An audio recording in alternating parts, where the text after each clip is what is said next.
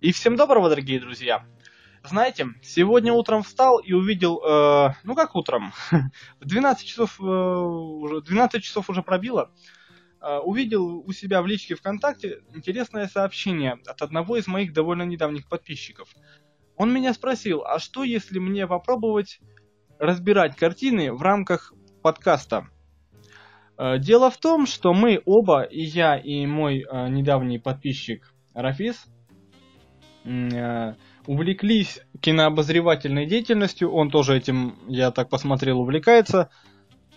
А, с программы Полкино, о которой я уже не один раз говорил в своих видео-подкастах. А, программы, которая выходила до недавнего времени на радиостанции «Маяк». А, ведущими программы были Инна Королева, Петр Гланс и Николай Гринько. И в рамках этой программы они разбирали различные кинокартины. Да, я, скорее всего, из этого подкаста как бы выросло и мое увлечение начало развиваться. И вот Рафиз меня спросил, пока нет полкино, ну как бы они, э, можно сказать, сейчас находятся в отпуске, выпусков они не выпускают, тавтология виват, э, и он сказал, а что если тебе попробовать разбирать различные картины? Я подумал, подумал, и в принципе первое решение, которое мне пришло в голову, что да, наверное, можно. Второе решение, а чего тянуть? А, дело в том, что я пишу свои выпуски, а, сценарий к своим выпускам чаще всего буквально практически сразу после того, как посмотрю сам фильм. Ну, пока у меня впечатления свежи, господи, что у меня сегодня с дикцией. Пока впечатления мои свежи, я пишу сценарий э, ролика. Если потом требуется корректировка, я корректирую. Разумеется, запись-то ведь происходит не сразу. Э, далее выпуск записывается и выкладывается на YouTube. Э, и в принципе, в принципе, есть картины, которым я не писал сразу сценарий, хотя фильмы были хорошие. Э, и чаще всего так бывает, что если я не напишу сценарий сразу, то потом он уже как бы и не пишется. Но рассказать о них хочется. И хочется сразу упредить, в этом э, формате будут спойлеры. Но опять же, этот формат будет известен чаще всего тем, кто смотрит меня на ютубе, кто знает, немножко хотя бы знает мое творчество, кто в принципе следит за ним не только на ютубе, но и вконтакте, в моем паблике. А, поэтому им, возможно, эти выпуски будут интересны, и ну, как бы они поймут, что к чему. В этих выпусках будут спойлеры, их будет много, ну, просто потому что сложно рассказать о каком-то фильме, о таком фильме, о котором я хочу вам рассказать, без спойлеров. А, возможно, это будет даже в некотором роде пересказ. Но я надеюсь, вы меня простите за мои вольные, вольные отступления. Итак, не будем долго тянуть кота за причинное место. Начнем. Uh, не обращайте внимания, что у меня будут периодически кликать uh, на фоне, uh, происходить клики мышки. Я сижу параллельно еще и на кинопоиске, дабы вам дать как можно больше информации. Итак, фильм, о котором я хочу вам сегодня рассказать, это Король Чертова острова. Но это опять же наш, наша локализация. Справедливее его называть Король острова Бастой. Читаю описание. Так, сейчас мы немножко развернем, чтобы было удобнее. Норвегия начала 20 века. Зима. На острове Бастой, что в Осло, в, Ос, в Осло-Форле, расположена колония для без, бездомных подростков. Э, их содержат в поистине садистских условиях психологическое давление и унижение – это методы, с помощью которых охрана держит их в узде. Им не дают никакого образования, зато используют в качестве дешевой рабсилы. 11-18-летние подростки выживают благодаря вынужденной адаптации к нечеловеческим условиям. Они жестоки, они вынуждены договориться друг с, друг, э, друг с другом, они покупают и продают. Эрплинг очередной э, отш... ну, очередной отшельник. Это герой, э, который попадает на остров. Э, волей судьбы, попавший на остров, в целях самозащиты случайно убивает офицера и следующей весной, когда ему исполняется 18, его должны э, посадить в тюрьму для взрослых. По сути, Эрлинг э, доживает свою последнюю зиму, поэтому, потому что в период, э, потому что перевод в другую тюрьму означает для него неминуемую смерть. Но у него совсем другие планы. Он решает сделать невозможное – сбежать с Бастоя, острова Дьявола. Вот такое вот дается описание, довольно запутанное, ну, как бы не то чтобы запутанное, довольно длинное, а, если говорить своими словами. Это картина о молодом парне, бунтаре, который не позволяет никому собой управлять, э, который действительно попадает на этот остров, остров Бастой, где находится колония для несовершеннолетних. Э, попадая на этот остров, главное правило в чем? Молодых парней, которые там находятся, там нет девушек. На протяжении всего фильма я э, увидел только, ну, как бы там были моменты, но единственная женщина, которая находилась на острове, это была жена главного управляющего. Главного директора этого, этой колонии играет э, достопочтенный и достопамятный Стеллан Скарсгард.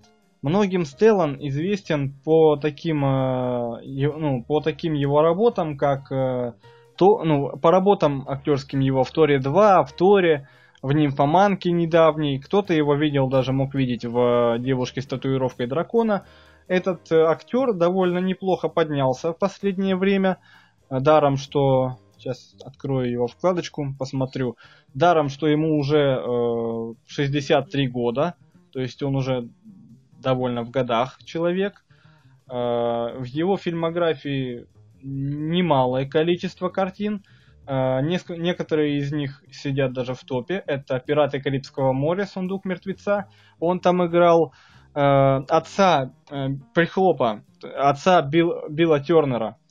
И я уже потом это понял. Он играл также в Догвилле, который находится в топе 250 кинопоиска. Э, умница Уилл Хантинг, он тоже там играл. Э, к сожалению, э, есть тема тоже, как бы, я уже говорил в прошлом подкасте, снова зацепимся за прошлый подкаст, как я умею, в связи с смертью Робина Уильямса, они играли там вместе. То есть три, ну, как, я, как я вижу, да, три картины из его фильмографии довольно обширной, у него всего там около 120 работ, сидят четко в топе 250. Но продолжим. Значит, э, девушка, женщина, э, жена Стеллана Скарсгарта, э, Бастиена, если не ошибаюсь, да, директора единственная женщина на всем острове. И, кстати, у нее единственная есть собака тоже. Этот директор, у него главное правило, если человек, парень туда попадает, то он выйдет оттуда не раньше, чем исправится, чем э, докажет свою состоятельность. Попадают туда, как я понял, э, попадали туда, как я понял, довольно в раннем возрасте, то есть там э, есть юнцы лет 11, 10, 8 лет. Нужно отметить, что по описанию действия картины основаны на реальных событиях, Действительно, в 2015 году действовала такая тюрьма в Норвегии. Ну и, в принципе, вот что нужно сказать. Два главных героя, один из них главнее, э, играет его э, Бенджамин Хальстанд, боюсь не угадать с фамилией. В общем, э, главный герой это бунтарь, молодой парень э, довольно крепкого телосложения, который зверь, звереныш. Э, по описанию сказано, что он убивает полицейского. Если я правильно помню, в картине ни разу не появлялась информации, почему он туда попал, потому что правилами было запрещено, или да, да, по-моему, что-то говорил, было запрещено говорить, за что э, тот или иной осужденный туда попадает. Это было запрещено правилами. Он туда попадает вместе с, э, со своим, ну, я не знаю, были, были ли они знакомы до этого, со своим другом э, Иваром. Ну, в общем, они уже как бы подружаются, дружатся в, в самом в самой тюрьме. Э, это полная ему противоположность. Щуплый, э, красивый, щуплый, э, застенчивый парень. Э, такой тощий тоже паренек. Они туда попадают, э, на корабле их туда привозят. После этого, значит, э, смотрящий, см, смотрящий по тюрьме, э, его, э, ну, как бы я имя, имя актера буду, не, не буду называть, оно вам все равно ничего не скажет. Э, сидит перед ними и говорит так и так, вот такие-то правила, с нынешнего времени, как вы только сюда попали, у вас больше нет имен, у вас есть только цифры. C1 и C5. C5 это Ивар, вот этот щуплый, C1, нет, вру, C19 это главный герой. Есть там еще один парень, но он по появится немножко позже, и, э, у него Олаф, его зовут Олаф, а цифра у него C1. Я немножко потом позже объясню, что это значит.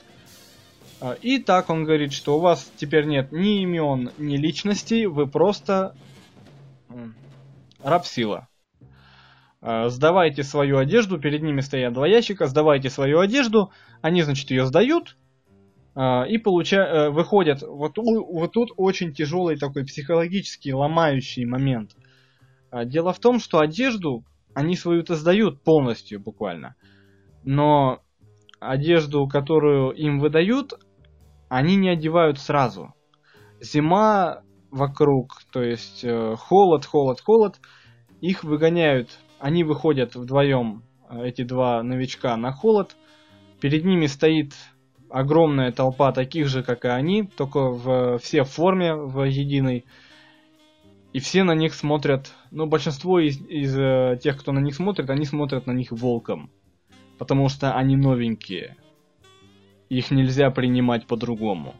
И вот тут здесь виден вот этот момент главный. Что Ивар, вот этот щуплый парень, он, он боится. Буквально в глазах его читается этот страх. Он очень боится за свою жизнь и за все, что происходит. И буквально он старается как можно быстрее пробежать. Он абсолютно обнажен. Э, ну, там как бы э, он держит в руках те самые вещи, которые оденет потом. А сам он полностью обнажен. А второй, вот этот самый C1, Эрлинг, он зверь тоже. Он такой же зверь, как и те, кто на них смотрит в этот момент. Он идет и ничего не боится. На, на его пути стан становятся некоторые парни, такие же по комплекции, такие же по виду. Э, он смотрит на них и проходит мимо. Ему плевать. Ему плевать на все. Ему главное отсюда свалить. И в итоге они, значит, одеваются, все нормально, их э, сажают в общую казарму. Э, там кровати, кровати э, железные, просто железные кровати такие, э, условия действительно спартанские. В итоге э, там появляется вот этот, еще раз появляется смотрящий по лагерю. Э, я сейчас, наверное, не выговорю, как его зовут. Ну, в общем, смотрящий по лагерю. Такой тоже весь такой э, интеллигентный мужчина, щуплый тоже, такой с усами. И э, он щуплый-то щуплый, но по натуре он такой же, такая же сволочь и такая же, такой же зверь. Э, показательный момент. У вот этого щуплого парня, C5, э, пропадают часы. Его личные часы. Э, и он начинает их искать и говорит, что я не могу найти свои часы. Кто видел мои часы? И тут заходит этот смотритель и просто поднимает одного из парней, которые уже там были, поднимает его и начинает обыскивать. Обыскивать его кровать. Находит эти часы, подзывает C5, отдает их, тот благодарит и отходит. Тем временем этот смотритель просто берет, ставит этого парня, молодого парня, сильного на колени и становится каблуком своей туфли ему на руку. И начинает, и говорит, тихо. Тот начинает выйти, он говорит, тихо. Я сказал тихо. и начинает вот так его мучить. Потом он его ставит на табурет, на, на табурет, и пока все остальные спят, этот парень всю ночь стоит на табурете. Ну, то есть, таким образом, режиссер, э, он, э, кстати, да, я, наверное, даже не назвал имя режиссера. Ой, господи, да, дурилка я картонная. Э, сейчас назову. Таким образом, режиссер показывает, как, как тяжело там, как там сложно. Режиссер Маркус Хольст. Вот, тоже норвежец, норвежец, насколько я понимаю. А, как там все жестко. И в дальнейшем происходит действие, они начинают работать, они валят лес, они там собирают э, урожай, э, пшеницу. Э, и вот тут появляется вот этот самый C1. Почему C1? Там э, отряды, на которые делятся вот эти вот, э, на которые делится колония, они разделяются цифрами. То есть, я так понимаю, других цифр не звучало. Звучал, по-моему, Б, э, клан такой, да, то есть Б блок, и, значит, С. Скорее всего, система такой, что А, Б, С. И вот главой вот этого, э, осмотрящим, скажем так, по отряду С был э, еще один парень, Олаф. Соответственно, имя у него было С1. Олаф находился там уже около 8 лет. Попал он туда в 11 лет, и, соответственно, ему до его дембеля, скажем так, осталось до его выхода буквально совсем чуть-чуть, недельки 2-3. И вот за эти 2-3 недели до попадает туда С-19 и С-5, главные герои. Он боится, а, он уже исправившийся, то есть он такой весь строгий парень, который э, подчиняется его нельзя назвать послушным теленком, так скажем. Он знает свое место э, и помнит, помнит свою бунтарскую душу. Он все-таки ее помнит. В дальнейшем э, они, как бы, он пытается сойтись с э, C, C1 пытается сойтись с C19 и говорит, что я тебя прошу, только не делай глупостей. Мне осталось там две недели, три. Я хочу выйти отсюда свободным человеком не надо. Он говорит, хорошо, я не буду ничего делать. С-19 ему говорит. И в ту же ночь он пытается сбежать. В дальнейшем я просто не, не хочу сильно рассказывать сюжет, я э, скажу, к чему все приходит. Э, в итоге э, фильм очень тяжелый, очень тяжелый. Ну, не, не прям не, не, не Догвиль и там не, не Фоманка та же, но фильм очень показательный, норвежский, типичный норвежский фильм, который холодный, холодный, атмосфера там очень такая, ну не то чтобы тяжелая, вот действительно такая холодная, жесткая атмосфера. Там нет, э, никто друг, никто никого не жалеет, нет там этого. Э, я почитал некоторые, ну так мимолетом пробежался по рецензиям на Кинопоиске буквально вот сейчас. Многие э, из наших э, людей на кинопоиске, замечу, нет ни одной отрицательной рецензии. Все строго положительные. 10 рецензий и все 10 положительные. Э, многие сравнивают эту картину со сволочами. Я тоже во время просмотра попытался, у меня проскользнула такая мысль. Э, если касаться сволочей, да, мне этот фильм тоже нравится. Хотя я помню, в свое время он тоже вызвал такое большое негодование у нас в обществе, что как такое можно снимать в принципе, можно вот эту фразу, как такое можно снимать, вы что, вы с ума сошли? Да, наверное, тоже можно применить и к этой картине. Но такое снимать, я считаю, нужно. Для того, чтобы люди знали свою историю. Знали, как нельзя относиться к людям. Неважно, кто они. Преступники они, не преступники, неважно. Но так относиться к людям нельзя. И в то же время, в то же время Иногда к таким людям только так и стоит относиться. Этот фильм показывает обе эти стороны очень ярко, очень атмосферно, притом он не э, гримасничает, ну если можно так представить. Фильм не пытается какими-то безумно яркими моментами это показать. Он говорит буквально вот этим вот сквозь... Он говорит тебе, атмосфера фильма говорит тебе словно сквозь зубы. Да было вот так. Потом было вот так из-за этого случилось вот это. То есть ты улавливаешь эти мысли очень, Очень точно они в тебя бьют. В итоге все заканчивается очень... В, в, с одной стороны, все заканчивается довольно ожиданно, и с другой стороны, неожиданно. Хочу отметить, что я наткнулся, ну как бы не наткнулся, я посмотрел эту картину по рекомендации того же Петра Гланца. За это ему огромное спасибо. я вот надо будет на следующий выпуск все-таки брать воду. Если заметили, я даже немножко подохрип. А я говорю всего, я вот смотрю, 20 минут. Уже, уже 20 минут выпуск идет. Я думаю, что пора закругляться. Отмечу главное. Такое кино надо смотреть. Стеллан Скарсгард сыграл прекрасно.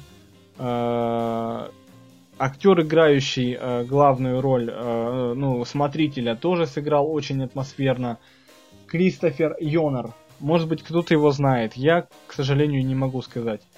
Молодые актеры, то есть игравшие Олова C1, Эрлинга C19 и Ивара C5, сыграли очень хорошо атмосферно. Я уверен, что эти актеры, у них есть у них большое будущее не только в родном кинематографе, да, но и э, в, в Голливуде, если им удастся туда прорваться. Потому что молодые кадры, они очень талантливые.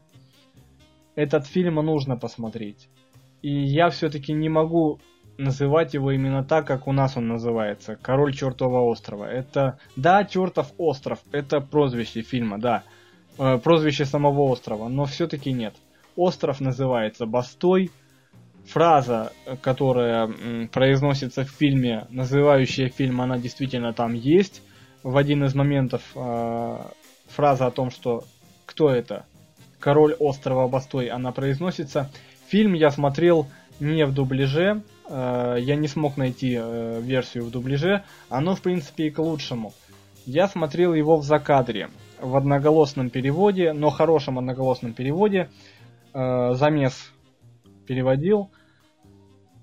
Посмотрите, я боюсь, что я не сделал. Возможно, я сделаю когда-нибудь по нему видео. Но если сейчас я об этом фильме много рассказал, то смысл, смысл как бы проводить еще и видеоконференцию, скажем так, по нему. Смотрите, не пожалейте. Я надеюсь, что этот выпуск подкаста Волкино, Волкина, Волкина, Волкино э, будет не последним, первым и не последним. Фильмы на примете у меня есть, которые следует таким же макаром обсудить, которые просто, ну, э, в видеоряде довольно сложно обсудить, э, рассказать главные изюминки картины. Кстати, у меня все-таки получилось рассказать о фильме много, и в то же время главную суть я все-таки не раскрыл. Э, чтобы вам было интересно. Спасибо еще раз за идею подкаста Рафису. Э, я очень ему благодарен за ну, такой толчок к данному творчеству. Возможно, э, подкаст будет залит на YouTube, может быть, чуть-чуть позже. Ну а на сегодня все. Сегодня я, наверное, расскажу даже два своих, две своих присказки. Первая присказка, что да, помните, что мы сильнее, чем думаем. Это действительно так. Я, наверное, даже немножко отвлекусь, скажу пару слов об этом. Почему я говорю, что мы сильнее, чем думаем? Ведь мы даем себе изначально на какие-то свои деяния, даем себе определенный кредит. Кредит боли, если нам потребуется сделать что-то, что сопряжено с болью кредит сил, кредит уверенности определенный. Но когда нам мы вынуждены э, поступить как-то так нетипично, в нас чаще всего включаются тайные силы, которые мы в себе порой даже не подозреваем, наличие которых мы не подозреваем. И оказывается, что мы сильнее, чем мы думали. Именно поэтому я и говорю, я это испытал на себе, и надеюсь, вам это тоже удастся когда-нибудь испытать на себе. Именно поэтому я говорю, что мы сильнее, чем думаем. И вторая моя присказка, которая идет чисто вот к обзорам картин, это смотреть этот фильм или нет, всегда решать только вам. Здесь я ничего не буду объяснять, все понимаете сами. Ну а на сегодня все. С вами был Роман Волкодлак. Удачи. Всем спасибо.